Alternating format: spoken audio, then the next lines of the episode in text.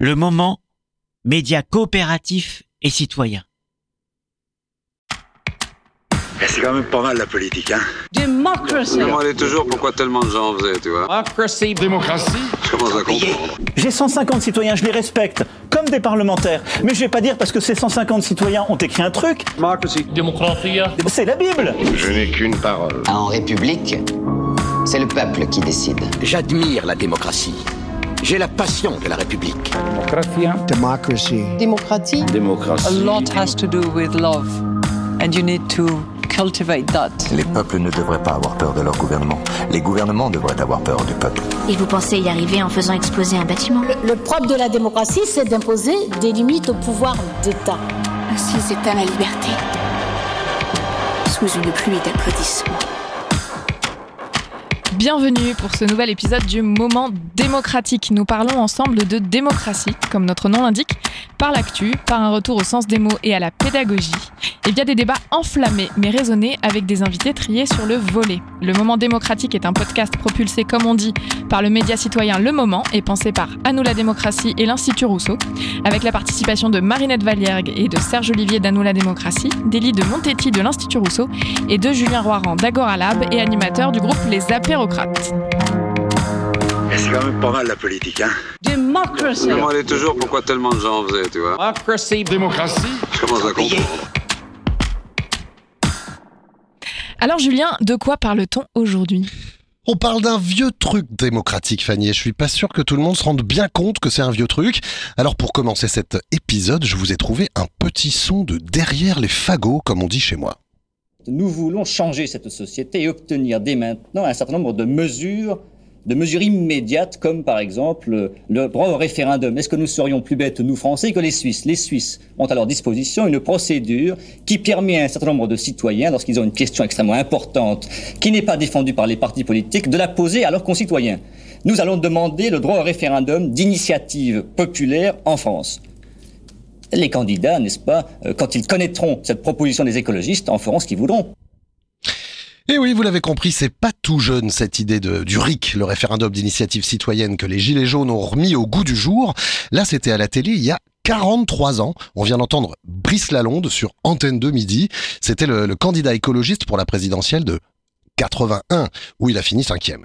Et si j'avais envie qu'on écoute euh, ça avant de commencer à parler du, du référendum d'initiative citoyenne, donc, c'est parce que les arguments, les arguments pour le défendre sont sur la table depuis belle lurette. D'abord, ce serait la possibilité pour les citoyens de mettre les sujets qui les intéressent à l'agenda politique, et c'est surtout un vrai outil de souveraineté populaire, comme on dit. Avec le RIC, les citoyens tous les citoyens pourraient directement participer aux décisions.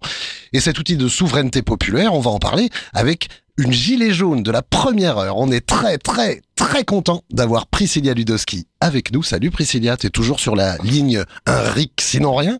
Salut, ouais, carrément sur cette ligne. Alors bah Priscilla, on a plein de choses à se dire aujourd'hui. On va discuter avec toi du, lien entre démocratie euh, directe et les mouvements sociaux. Euh, Élie de l'Institut Rousseau nous fera un petit état des lieux sur l'initiative euh, citoyenne en France et dans le monde. Mais d'abord, pour voir si on te connaît bien, c'est Marinette d'Anou la démocratie qui a préparé ton portrait. Merci Julien et bonjour Priscilla. Merci d'avoir accepté notre euh, invitation. Tout le monde vous connaît autour de la table et j'imagine aussi que de nombreuses euh, auditrices et nombreux auditeurs vous connaissent, mais je vais quand même revenir rapidement sur votre parcours. Vous êtes militante, mais une militante hors syndicat et hors parti politique. Une militante qui s'est fait connaître grâce au mouvement des Gilets jaunes en 2018. Et ce mouvement, c'est d'abord le vôtre d'une certaine manière quand vous décidez de lancer en mai 2018 une pétition contre la hausse de la taxe sur le carburant prévue euh, par le gouvernement à l'époque. Cette pétition va recueillir plus d'un million deux cent mille signatures et lancer une mobilisation sociale hors norme, le mouvement des Gilets jaunes. Je tiens à dire que cette pétition reste encore aujourd'hui la deuxième pétition française en termes de signatures, après celle de Caroline de Haas en 2016 contre la loi travail. C'est euh, dire que ça a eu un écho considérable. Quelques mois plus tard, en janvier 2019, c'est encore vous qui lancez la pétition pour un référendum pour le RIC, euh, la baisse des taxes, euh, sur les produits de, première nécessité et la baisse des salaires des élus. À partir de là, vous ne cessez de prendre position pour changer le système politique, pour qu'il s'ouvre davantage aux citoyens et vous défendez la démocratie directe. C'est ce basculement, basculement qui nous intéresse aujourd'hui. Vous étiez militant du pouvoir d'achat et d'une transition écologique juste. Vous êtes devenu militante de la démocratie. Alors, qu'est-ce que vous vous êtes dit? Comment ça s'est fait? Et ce qui m'intéresse aussi, c'est ce réflexe que vous avez eu de la pétition. Un outil que certains jugent parfois durement. Ce serait un outil un peu ringard. On fait des pétitions sur tout et n'importe quoi et elles n'aboutissent jamais. Alors, quand on regarde le succès de la vôtre, on se rend compte que c'est un sujet, un outil, pardon, très puissant de mobilisation. Aujourd'hui, vous restez très engagé euh, sur ces sujets. Vous avez développé une activité de conseil en mobilisation sociale et vous vous intéressez aussi à l'écologie. Vous avez été courtisé par de nombreux euh, partis qui vous auraient bien compté dans leur rang, euh, mais vous avez préféré tracer votre propre sillon militant, loin des organisations politiques et des étiquettes. Alors notre thème aujourd'hui, c'est le référendum d'initiative citoyenne. Une première question, pourquoi cette pétition en janvier 2019 sur le RIC Qu'est-ce qui vous a poussé à défendre cette mesure et pas une autre? Et qu'est-ce qui vous a convaincu dans ce fameux euh, référendum d'initiative citoyenne? Ah, ça fait beaucoup. ça fait un peu plus d'une question. Ouais. Euh, alors peut-être déjà parler de la pétition pour commencer par le début et pour euh, le choix de l'outil et, euh, et ce que les gens en pensent en général. Euh, C'était déjà pas ma première pétition en fait, parce que je pense que ce dont on se rend pas vraiment compte, c'est le travail qu'il y a derrière le fait de faire euh, de faire en sorte que les gens puissent signer, de les convaincre, leur expliquer ce que ce que vous portez, etc. Et donc moi j'en avais déjà fait avant sur divers sujets. Euh, mais euh, pour, les, pour lesquels j'avais pas vraiment poussé euh, la question. En fait, j'avais simplement partagé ces pétitions au sein de mon entourage, proche, plus ou moins proche. Et donc, et donc pour celle-ci, ce qui a changé, ce, qui, ce qui a fait la différence, c'est deux choses. C'est le temps que j'avais à consacrer au fait d'aller convaincre les gens. Et notamment, je suis passé par les réseaux sociaux qui ont eu un rôle important dans la mobilisation du mouvement des Gilets jaunes. Et le fait que j'ai cherché à ajouter un acteur qui est euh, le média. Là où avant, j'avais pas du tout envoyé ma pétition aux médias, aucune radio ni rien du tout. Donc, ce sont ces deux éléments-là, le fait d'avoir le temps et de, changer de, stratégie. Et puis, euh, oui, ça peut être vu comme un outil. Euh. Euh, c'est précisément pour ça que pour cette pétition-là, j'ai voulu changer de stratégie parce que je me suis dit celle d'avant, j'ai incité les gens à signer, mais en fait, j'ai rien fait derrière. Et c'est peut-être aussi ça, la déception que les gens peuvent avoir du fait de signer. On n'y pense pas, mais le fait de signer, c'est déjà un engagement. Euh, on signe un document, enfin là en l'occurrence c'est du numérique, mais vous voyez ce que je veux dire, on signe un document et on ne sait pas qui est la personne qui, porte cette pétition. Lorsque c'est pas une personne connue de notoriété, etc. On se dit mais en fait qui est cette personne? Euh, C'est quelles sont ses intentions? Euh, qu'est-ce qu'elle fera derrière de, cet outil-là euh, et de ce propos-là et, du coup faut quand même je me suis dit voilà par respect pour les gens qui ont signé la moindre des choses c'est de d'aller plus loin et de pousser d'un cran et d'essayer de faire connaître cette pétition. Évidemment j'avais pas idée de l'ampleur que ça allait prendre mais en tout cas c'était l'intention de départ.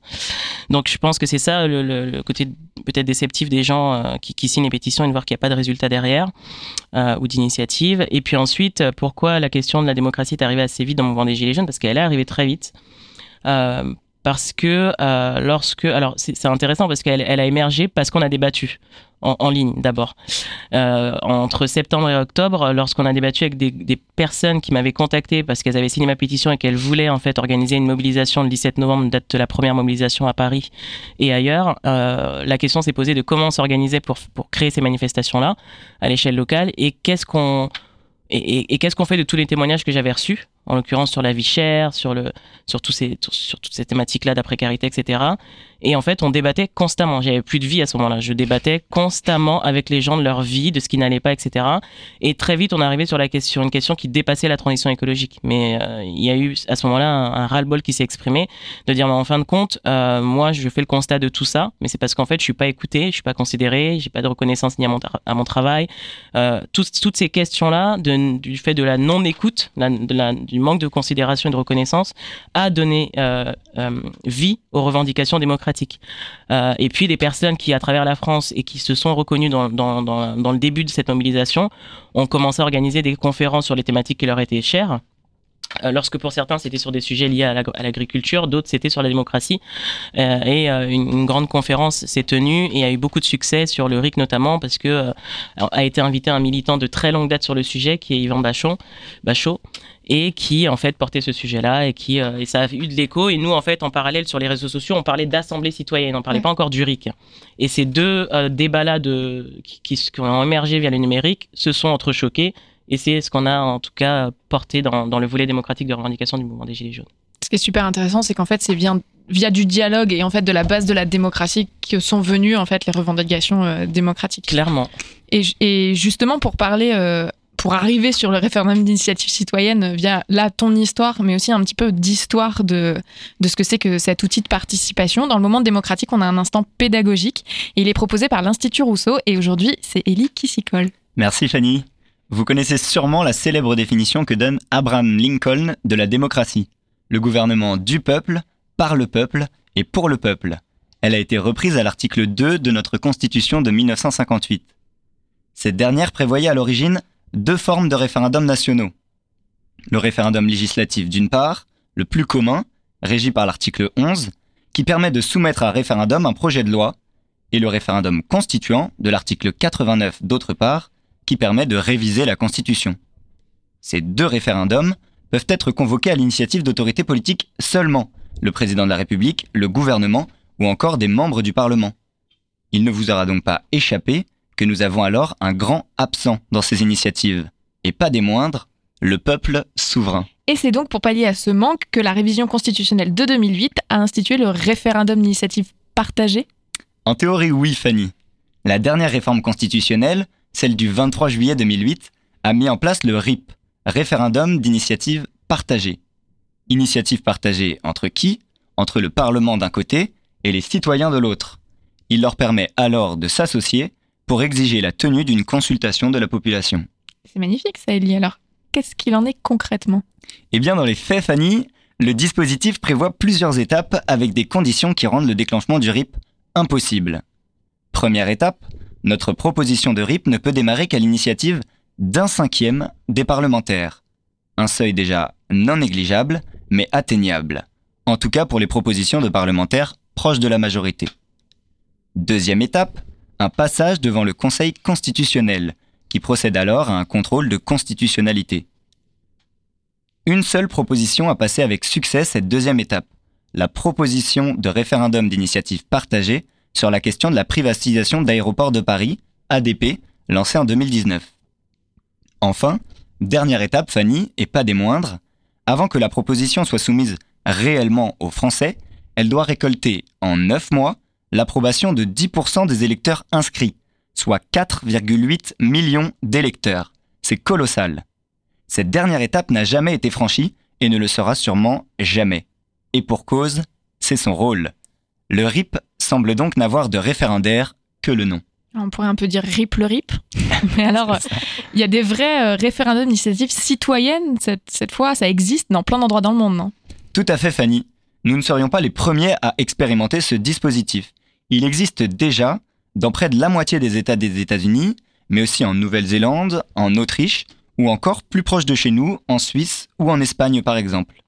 Les chercheurs en sciences politiques ont donc déjà beaucoup de retours d'expérience et connaissent les effets vertueux et pervers de ces dispositifs, qui existent parfois depuis très longtemps. En Suisse, la première initiative populaire fédérale date de 1893. Dans les pays où ces dispositifs fonctionnent bien, comme en Suisse ou encore en Uruguay, les RIC sont perçus comme centraux dans la production de la légitimité des lois. De toutes les lois, y compris celles des parlementaires qui articulent alors leurs actions aux initiatives citoyennes.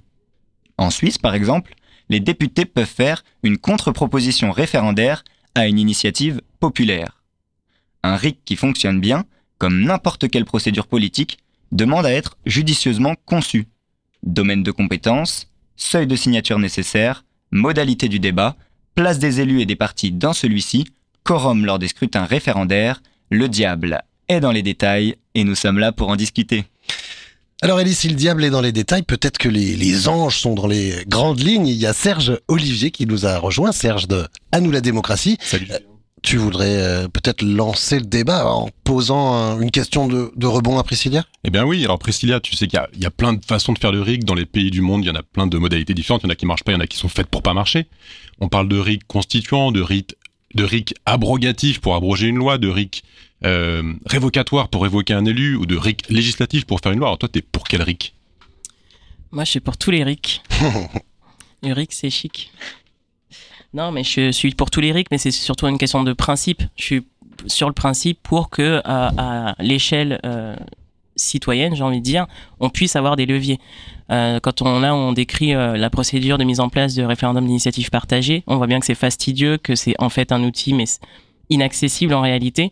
Même si on passait par la voie des parlementaires en tant que citoyen, c'est encore c'est encore compliqué pour ensuite mobiliser mobiliser la population. Moi, je me souviens quand il y a eu le RIP pour les aéroports de Paris, il y a peut-être peu de gens le savent, mais en fait, il y a eu la mobilisation des gilets jaunes derrière qui a permis de faire monter les chiffres de la signature. Mhm. Et on a, on a beaucoup communiqué sur les bugs de la plateforme à ce moment-là, euh, sur le fait qu'il n'y ait pas suffisamment de communication, parce que tout dépend du gouvernement. Donc, euh, s'il communique pas dessus, si la plateforme fonctionne pas, s'il n'y a pas de mobilisation citoyenne derrière, s'il n'y a pas de communication des médias derrière, enfin, ça va avec tout un mécanisme en fait euh, qui doit s'enclencher. Et si ce mécanisme-là, il n'est pas facilité, on arrive difficilement à l'étape finale qui déjà entre dans un processus long, qui nécessite qu'il faille entretenir ce débat sur toute la durée du processus, ce qui, ce qui n'est pas du tout accessible aujourd'hui. Donc oui, moi je suis pour qu'il y ait ce dispositif-là. Alors après, on a beaucoup d'exemples dans des pays, certains fonctionnent plus ou moins bien, euh, mais l'idée c'est pas de calquer pour calquer sur ce qui se fait ailleurs. C'est euh, pourquoi pas mettre en place un, dispositif d'expérimentation qui dit voilà, c'est qu'est-ce qui qu'est-ce qui fonctionne ailleurs, pourquoi ça fonctionne et dans quel contexte, qu'est-ce qui peut être applicable à notre contexte ou non, et ensuite construire quelque chose de plus ou moins adapté au mieux euh, en se réservant le droit de le modifier aussi, parce que je pense que ce qu'il qui y a comme problème, je pense, dans notre système démocratique, c'est le fait qu'on ne veut jamais remettre en question ces outils pour les mettre à jour dans le bon sens. On, on, pense toujours menace.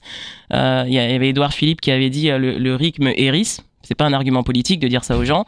Et Emmanuel Macron avait dit que c'était une menace pour la, la, la, démocratie représentative. Mais en fait, une menace en quoi? Si, ce n'est menacer son propre pouvoir, euh, ce qui n'est pas entendable quand on est dans une démocratie euh, qui, avec le peuple qui gouverne normalement selon le, cet article de la Constitution. Marinette? Euh, Oui, je voudrais rebondir sur la question de l'initiative.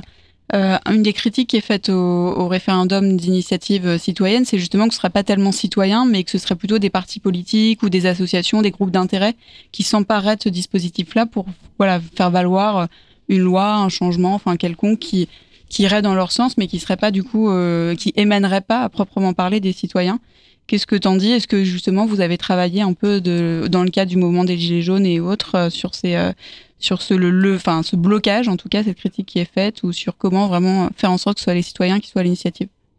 Bah, j'ai moins entendu cette, cette crainte-là ou cette critique-là que celle de dire que on remettrait la peine de mort, que euh, ça, ça, met en danger la, démocratie représentative, etc. Et, en fait, celle, celle de mettre, euh d'accroître le pouvoir des lobbies, enfin, j'ai pas l'impression qu'ils aient moins de pouvoir aujourd'hui au contraire. Et donc, euh, je, me dis que tant qu'on teste pas ces fameux outils pour se dire en fait, c'est quoi les garde-fous? Euh, Est-ce que c'est euh, soumettre une question, avoir un quorum ou en tout cas plusieurs conditions qui font que ça déclenche le mécanisme Comment on organise ce débat public? Quels, organes on met dans, l'organisation de ce débat public? Ça peut être un organe indépendant et pas le gouvernement qui le met en place.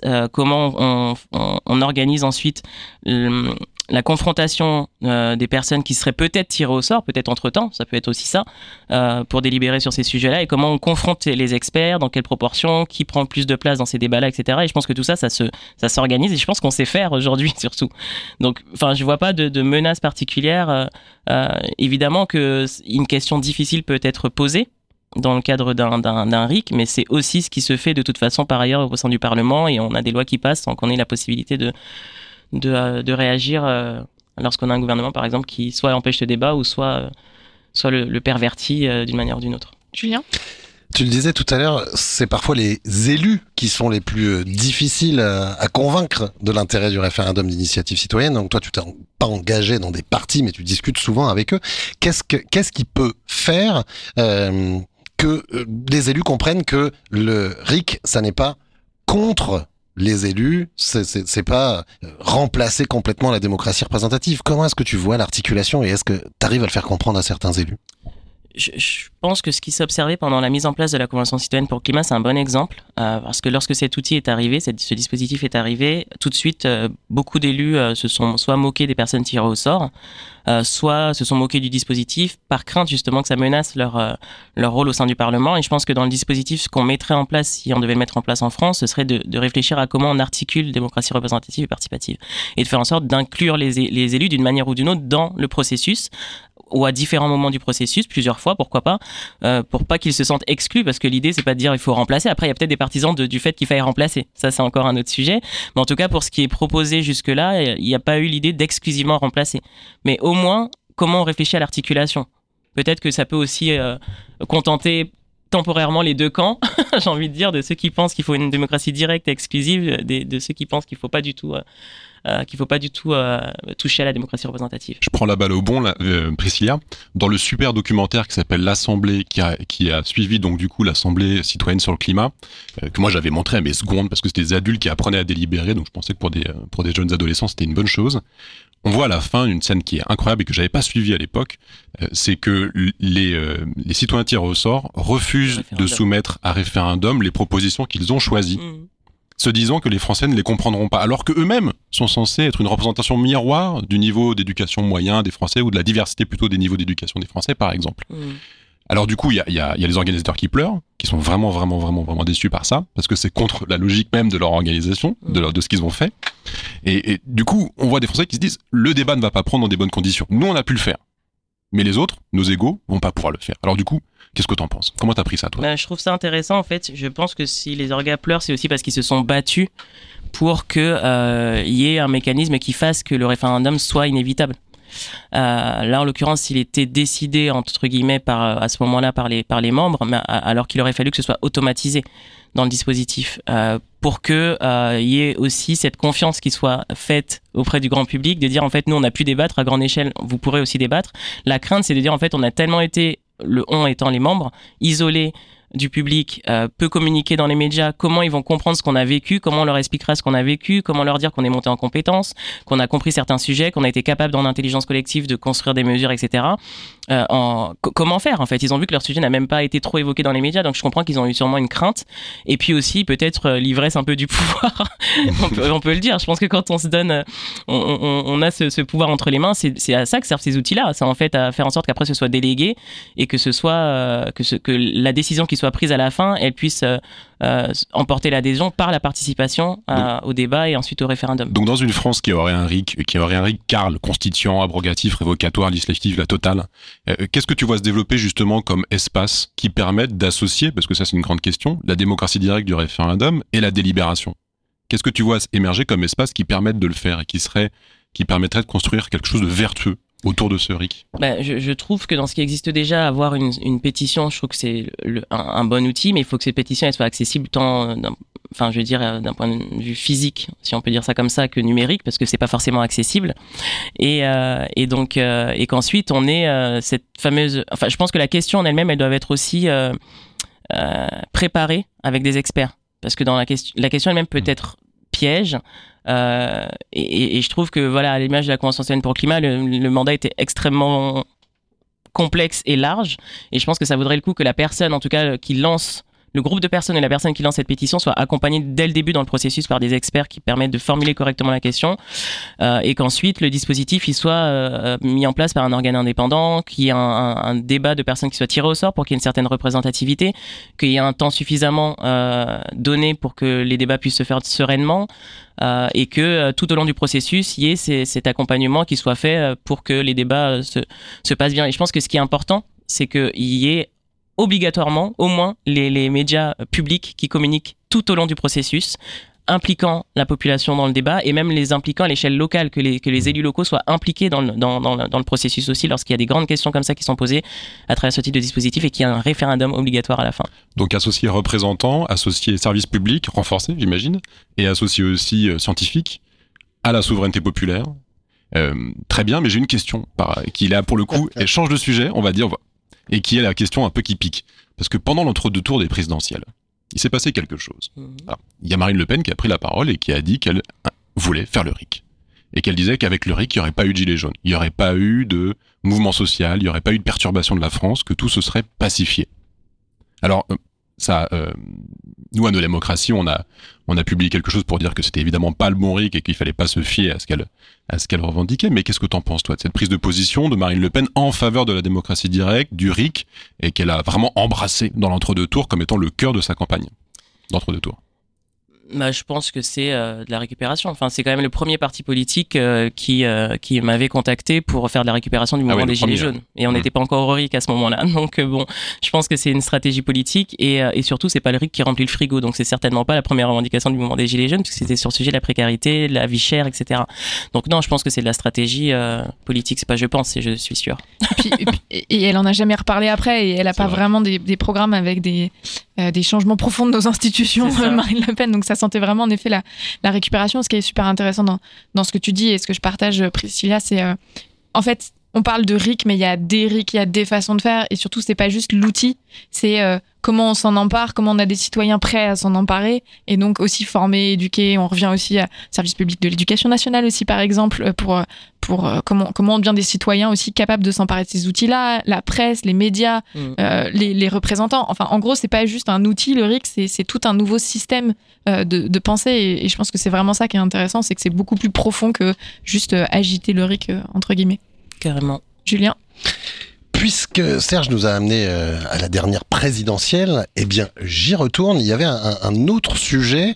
Euh, tu t'en rappelles parce que euh, on va écouter maintenant un son dans les apérocrates. Il y avait une candidate d'un genre un peu spécial. C'était Clara Heger, une politologue française qui est enseignante chercheuse par ailleurs en relations internationales et qui défendait elle une seule mesure à la présidentielle. Elle n'a pas finalement réussi à avoir euh, ses euh, signatures, mais cette mesure, c'est le RIC constituant qu'elle présente comme la clé qui ouvre le changement de régime. On l'écoute. les problèmes qu'on vit en France, qui soient environnementaux, euh, sociaux, d'éducation, ils sont liés au fait qu'on vit une dérive autoritaire. Et je crois qu'il ne faut pas avoir peur des mots. Aujourd'hui, on vit une dérive autoritaire. La première mesure, la mesure clé du programme, c'est euh, le RIC constituant, c'est-à-dire l'idée chaque citoyen sait et peut faire une proposition de modification constitutionnelle. La Constitution nous appartient. Ensuite, il faudra qu'il en débatte et qu'il trouve le soutien de à notre proposition, c'est 700 000 citoyens pour pouvoir ensuite la soumettre à la soumettre à votation populaire. Cette mesure pour nous, elle est euh, unique. C'est une clé en fait. C'est la clé qui ouvre le changement de régime. Il n'y a pas besoin d'autres mesures. Il y a besoin de celle-là. Alors, il y a besoin de celle-là, cette mesure. Tu étais là, euh, Priscilla, au, moment où, Clara prononçait ça. Elle il y avait aussi Charlotte Marchandise qui était candidate à la primaire populaire et qui a repris cette idée également. Jean Lassalle l'a portée à la présidentielle euh, jusque dans les urnes. Est-ce est-ce que le RIC constituant, comme le dit Clara, c'est la clé qui ouvre le changement de régime et la possibilité euh, pour les citoyens de mettre les mains dans le moteur euh, des règles du jeu politique? Bah, en tous les cas, c'est, euh, en tout cas, je trouve que c'est une campagne qui a le mérite de de communiquer sur le fait que, selon moi, il faille mettre à jour cette constitution. Euh, je, trouve que c'est un sujet compliqué et très technique et que c'est assez difficile euh, de, de l'aborder à large échelle. Euh, c'est pas un sujet, un sujet qu'on vulgarise systématiquement. On a tendance à, à rentrer dans des, dans des technicités qui sont difficiles à expliquer et c'est pas quelque chose qui est sexy dans le débat public. Donc c'est vraiment, je trouve, euh, en tout cas l'angle de dire je fais ma campagne euh, pour les présidentielles en vue de modifier la constitution, je trouve que c'est une bonne chose. Pourquoi? Parce que on n'a même pas le garde-fou de se dire que à une période donnée, on la révise parce que euh, les, temps changent, parce que la société évolue, etc. Et c'est ça, ça manque. Et, et j'espère qu'elle se fera entendre. D'ailleurs, il y a beaucoup de gens qui militent pour ça, mais euh, mais que cette campagne elle se fera entendre parce que euh, si c'est pas peut-être suffisant pour les personnes qui votent. euh, une campagne qui tourne exclusivement autour de la, possibilité pour toute personne de modifier la Constitution, au-delà du, président. Enfin, au moins, ça aura le mérite de, de faire du bruit. Mais moi, je suis pour le RIC constituant, carrément. Il y a plein de gens qui sont euh, d'ailleurs mobilisés autour de cet euh, unique objet. Et quand on a commandé un, un- un sondage, tu te rappelles, avec euh, euh, démocratie ouverte, c'était Opinionway qui le faisait, Agoralab, démocratie ouverte et mieux voter. Donc 82% disant- des gens disaient qu'ils voulaient être associés à la réforme des institutions. Et le premier moyen euh, qu'ils réclamaient, euh, c'est le RIC constituant. Et j'entends, donc toi tu, toi tu dis que t'es pour, mais encore plus d'élus sont totalement vent debout contre cette idée. D'ailleurs, ça passait en commission des, des lois euh, en, en, avril et malgré les 15 000 signatures, c'est euh, rejeté. Est-ce que, est-ce, est-ce que tu, tu comprends que euh, ceux qui étaient dans les, dans les rues au moment des, des, des gilets jaunes se disent, bah, il n'y a plus que ce moyen-là, ça sert à rien de, d'avoir d'autres méthodes de discussion puisqu'on n'est jamais écouté. Oui, je peux comprendre ça. Je peux comprendre ça parce qu'effectivement, si on part de là et que dans la Constitution, on, on permette que les citoyens et citoyennes puissent accéder à la révision du texte, et ensuite que le référendum puisse statuer sur l'effective modification du texte, bon bah au moins ça mérite de d'élever peut-être le débat public et de faire en sorte qu'on se focalise exclusivement sur ça et que euh, je pense que tout part de là. Moi je dis qu'il faut vraiment une mise à jour de cette constitution. Donc si le texte fondateur est révisé dans son entièreté et qu'on a des mécanismes pour faire en sorte que euh, on puisse nous euh, le réviser, Enfin, moi, je suis pour la révision totale de la Constitution, donc c'est encore autre chose. Mais le fait qu'il y ait un mécanisme dans cette Constitution qui permette tout à chacun de déclencher un référendum pour modifier certaines choses dans la vie publique, ils, ont dans leur campagne, ils disent que voilà, le fait de modifier la Constitution, de permettre d'avoir un RIC constituant, ça touche à l'économie, ça touche à, l'environnement, ça touche à tous les domaines de société qu'on connaît. Donc oui, c'est une porte qui ouvre toutes les toutes les autres. Serge? Oui, alors on entend beaucoup en réponse aussi à ces demandes de la part de certains élus le fait de dire qu'il faut changer la façon d'être élu, qu'il faut changer la, euh, la proximité, le lien avec les, avec les citoyens. Il y en a qui disent aussi qu'il faut remettre le, cumul des mandats parce que les députés sont déconnectés vu qu'ils sont plus élus locaux ou plus maires, bon, etc., etc. Est-ce que aussi, alors il y a la question de, de, de, créer, de créer des institutions, de créer des lois, mais derrière le RIC, il y a aussi, une, et la demande de RIC, la question de la défiance vis-à-vis du personnel politique. Alors, du coup, euh, est-ce que tu penses que un meilleur personnel politique, ça, pourrait, ça permettrait en soi de répondre à la question de la demande du RIC, ou est-ce qu'il faut quand même faire le RIC pour faire un meilleur personnel politique ben, Je pense que, en tout cas, l'un des RIC qui touche à la question de la défiance, c'est celui du, c'est les révocatoires. Le fait de dire on veut un RIC qui, euh, qui fasse qu'on puisse révoquer un élu, ou en tout cas questionner euh, son devoir de probité dans, son mandat, euh, c'est ça touche à la défiance. effectivement, moi j'avais été auditionné à un moment donné pendant l'élection présidentielle par un parti qui disait mais qu'est-ce que vous pensez qu'on doit faire? On doit rendre des comptes constamment et je leur dis mais en fait on a un stade où oui, parce qu'en fait on a un stade de défiance tel que peut-être que l'idée c'est pas de rendre compte tous les quatre matins, mais il vous faut mettre des dispositifs en place qui permettent de questionner euh, votre mandat, de, qui vous permettent de nous assurer que vous rendez compte à un instant T. On a quand même un président qui s'est euh, porté candidat en faisant une lettre qui n'a rendu compte à personne, qui n'a pas fait de débat avec d'autres candidats, c'est quand même c'est quand même grave après le, mandat catastrophique qu'il a eu. Et si les élus euh, n'ont pas ce réflexe de, rendre compte, c'est compliqué. La, la, question de la de de la manière dont les élus nous représentent, je pense qu'il y a aussi le sujet de la représentativité au sein de l'Assemblée le fait qu'il n'y ait pas tous les tous les euh, tous les profils au sein de l'Assemblée, qu'il y ait peu d'ouvriers, qu'il y ait bon, il y, a des choses qui sont faites pour qu'il y ait plus de femmes, mais c'est pas suffisant encore, ni au sein du Parlement européen d'ailleurs. Et, il n'y a pas si longtemps, euh, je travaillais avec euh, l'organisme Destin commun qui travaille sur les convictions, enfin sur ce qui lie la population et, au contraire ce qui est très clivant.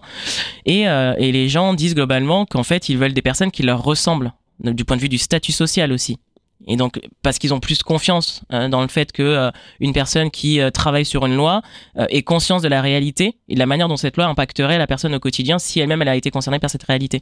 Donc, il y a, y a, tout un tas de, de, de, de, choses à revoir au sein de la manière, enfin, sur la manière dont on est représenté en France. Donc, bien concevoir un RIC, c'est déjà une question, mais derrière les questions du RIC, il s'en joue bien d'autres depuis quelques années en France. Mmh. Alors, moi-même, je suis élue. Alors je me sens toujours. Euh, mais c'est intéressant parce que justement, euh, euh, moi je suis élue société civile, comme on dit, localement dans le 18e arrondissement à Paris. Et, on n'est pas formé à être élu, on n'est pas formé à se confronter à ces mmh. vieux de la vieille de la politique et de leur façon de faire et de, et de se retrouver dans des bureaux à négocier des. Enfin, alors moi je m'attendais à ça en me confrontant au, mandat d'élu, mais c'est parfois encore pire que ce qu'on imagine. Et je pense qu'il y a un vrai sujet sur comment on forme et comment on informe euh, les futurs citoyens qui seront nos futurs et citoyennes qui seront nos, représentants et représentantes. C'est à mon avis un autre sujet de podcast, mais en gros un énorme sujet par rapport à ce que tu viens de dire. Marinette. Euh, oui, une petite question euh, personnelle parce une dernière question. et une dernière question. Euh, bon, le, RIC des comptes voilà, on touche euh, au système politique à la démocratie euh, dans son ensemble. Mais voilà, toi, si tu devais prendre l'initiative justement d'un référendum, ce serait sur quoi? Est-ce que ce serait encore un peu les mêmes thèmes qu'en 2019 et 2018 Ce serait quoi ton, ton initiative citoyenne pour un référendum? Hmm. Très bonne question. Très difficile. Vraiment très difficile. je pense que je demanderais la réécriture totale de la Constitution. Reconstitution. De base. Un moment constituant. Ouais. Euh, c'est un petit peu le, ce qu'il s'est produit au, au Chili avec cette, cet exercice euh, constituant. Et- Qui n'a oui, pas abouti. Qui n'a pas abouti. Pour Mais, l'instant. mais peut-être, on y reviendra tout à l'heure, je, je- je crois que ce sera le, le- le sujet d'un de nos prochains euh, épisodes. On est vers la fin du temps de débat, mais tu vas découvrir, Priscilla, qu'à la fin de notre échange, il y a Fanny Bénard qui nous adresse un billet d'amour. Et C'est quand même pas mal la politique, hein Democracy. Je me demandais toujours? Pourquoi tellement de gens en faisaient, tu vois? Democracy. Démocratie. Je commence à comprendre. Alors chez moi, le référendum a toujours instillé une- une- un sentiment étrange, presque un sentiment de rejet. C'est drôle, hein Une forme de rejet quand on me demande de rejeter une proposition. Alors vous pourriez me dire d'en accepter une autre aussi. Oui. Mais pour accepter l'une, il faut rejeter l'autre. C'est binaire le référendum, ça fait pas trop dans la nuance. Or l'amour, que je vous rappelle, nous posons ici comme boussole politique, l'amour donc dans l'esprit commun, c'est quand même l'accueil, l'acceptation, la tolérance. L'amour, c'est aussi la capacité à poser ses limites, à dire non.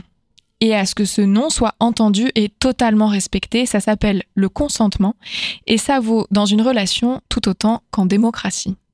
Parce qu'en effet, en démocratie, je dois pouvoir donner mon consentement à une loi, à un principe. Je dois pouvoir dire oui, mais je dois aussi pouvoir dire non. Et je dois aussi pouvoir dire je ne sais pas. Peut-être. Si on changeait ça et ça, alors oui, mais là non, ou je préfère ça et j'aime moins ça. Bref, comme en amour, on doit pouvoir avoir le choix, le choix de la nuance et le choix de dire oui, puis de changer d'avis. L'inconstance, nous dirait Marivaux. Et non pas l'inconstance, juste l'évolution du monde, des gens, des situations. Alors je crois que pour tout ça, le référendum, non, moi j'aime pas trop ça. Mais certains, certaines viennent à mon secours avec un autre outil de participation, ou plutôt avec de quoi compléter le référendum. Ça s'appelle le préférendum.